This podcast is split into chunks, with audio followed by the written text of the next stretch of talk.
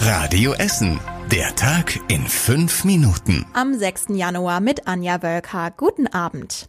Bei uns in Essen ist gefährlicher Industrieabfall von Shell verbrannt worden. Der Abfall wurde in verschiedenen Anlagen in 20 NRW-Städten verbrannt. Das hat eine kleine Anfrage der SPD beim Landtag ergeben. Bei uns wurde der Abfall bei einem Unternehmen in Berge-Borbeck verbrannt. Mehr als 20 Jahre soll Shell den Abfall als normalen Brennstoff Petrolkoks deklariert haben. Diese Einstufung hatte die zuständige Aufsichtsbehörde, die Bezirksregierung Köln, wohl auch erst akzeptiert. Später stellte sich heraus, dass er giftige Stoffe enthält, die hätten gesondert verbrannt werden müssen. Die SPD NRW fordert jetzt eine Überprüfung der Kraftwerke. Die soll ergeben, ob die Kraftwerke die giftigen Stoffe beim Verbrennen herausfiltern konnten. Ab heute werden eure alten Tannenbäume von den Entsorgungsbetrieben abgeholt. Für jeden Stadtteil gibt es einen bestimmten Tag. Insgesamt neun Sperrmüllwagen sind dafür im Einsatz. Sie müssen rund 90.000 Bäume in unserer Stadt einsammeln. Los ging es heute unter anderem in Steele, Freisenbruch und Krai. Morgen geht es dann unter anderem mit Schonnebeck und Stoppenberg weiter. Ganz zum Schluss sind die Tannen im Süd-, Ost- und Westviertel und im Stadtkern dran. Aufpassen müsst ihr, wenn ihr an einer Stadtteilgrenze wohnt. Dann kann schon mal die eine Straßenseite früher als die andere drankommen. Nur wer seinen Termin verpasst, der muss seinen Tannenbaum selbst entsorgen. Damit das nicht passiert, findet ihr alle Termine auch auf radioessen.de. Ruhr-Bischof Overbeck mischt sich bei der Organspende ein. Er hat den Essener Bundestagsabgeordneten einen Brief geschrieben. Darin bittet er sie, gegen die sogenannte Widerspruchslösung zu stimmen. Die bedeutet, dass jeder Organspender ist, solange er nicht ausdrücklich Nein sagt. Der Bischof findet, dass das gegen das Freiheitsverständnis ist. Er ist eher für den zweiten Vorschlag. Der beinhaltet unter anderem, dass man sich in einem Register im Internet jederzeit als Organspender an- und abmelden kann. Die meisten Essener Bundestagsabgeordneten sind trotzdem für die Widerspruchslösung. Die Entscheidung fällt nächste Woche. Bei einigen der Essener Großbaustellen geht es in diesem Jahr in eine neue Phase. Am Opernplatz bei Hochtief kommt im Frühjahr die Abrissbirne.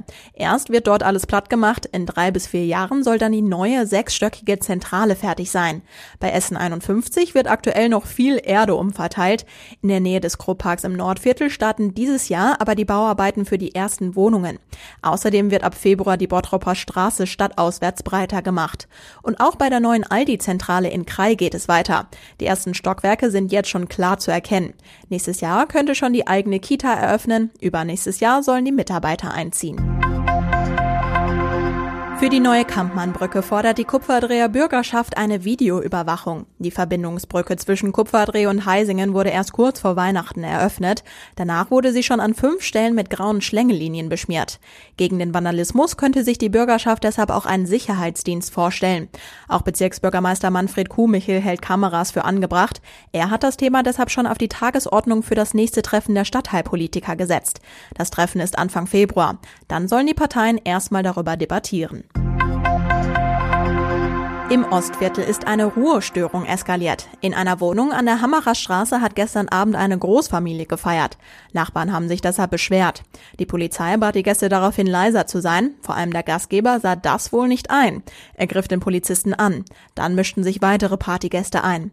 Gleich drei Polizisten wurden dabei verletzt. Ein Polizist schwer an der Hand, zwei weitere leicht. Vier Gäste wurden festgenommen. Sie haben die Nacht auf der Polizeiwache verbracht.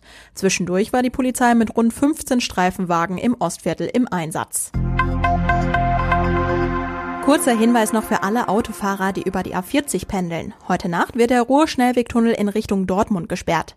Straßen NRW überprüft dort die Lüftungsanlagen. Solche Anlagen leiten Schadstoffe aus der Luft und sorgen für Frischluft im Tunnel. Ab 21 Uhr ist der Tunnel heute Nacht dicht. Morgen früh um 5 Uhr soll er wieder frei sein. In den nächsten Tagen wird der Ruhr-Schnellwegtunnel dann nochmal gesperrt. Und was war überregional wichtig? Der Mann, der gestern vor einer Polizeiwache in Gelsenkirchen erschossen wurde, war wohl kein Terrorist. Davon geht die Polizei aus, nachdem sie die Wohnung des 37-Jährigen durchsucht hat.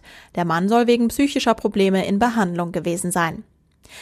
Nach dem schweren Autounfall in Südtirol ist ein weiteres Opfer gestorben. Das hat die Polizei in Bozen bestätigt. Eine Frau ist demnach ihren Verletzungen erlegen. Ein betrunkener Autofahrer war gestern Abend in eine Gruppe deutscher Urlauber gerast. Er sitzt jetzt im Gefängnis. Und zum Schluss der Blick aufs Wetter. Morgen gibt es viele Wolken, die Sonne zeigt sich nur selten, dabei ist es teilweise windig.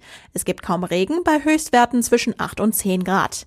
Die nächsten aktuellen Nachrichten bei uns aus Essen gibt's morgen früh ab 6 Uhr bei Radio Essen im Programm. Euch einen schönen Abend und eine angenehme Nacht. Bis morgen. Das war der Tag in fünf Minuten. Diesen und alle weiteren Radio Essen Podcasts findet ihr auf radioessen.de und überall da, wo es Podcasts gibt.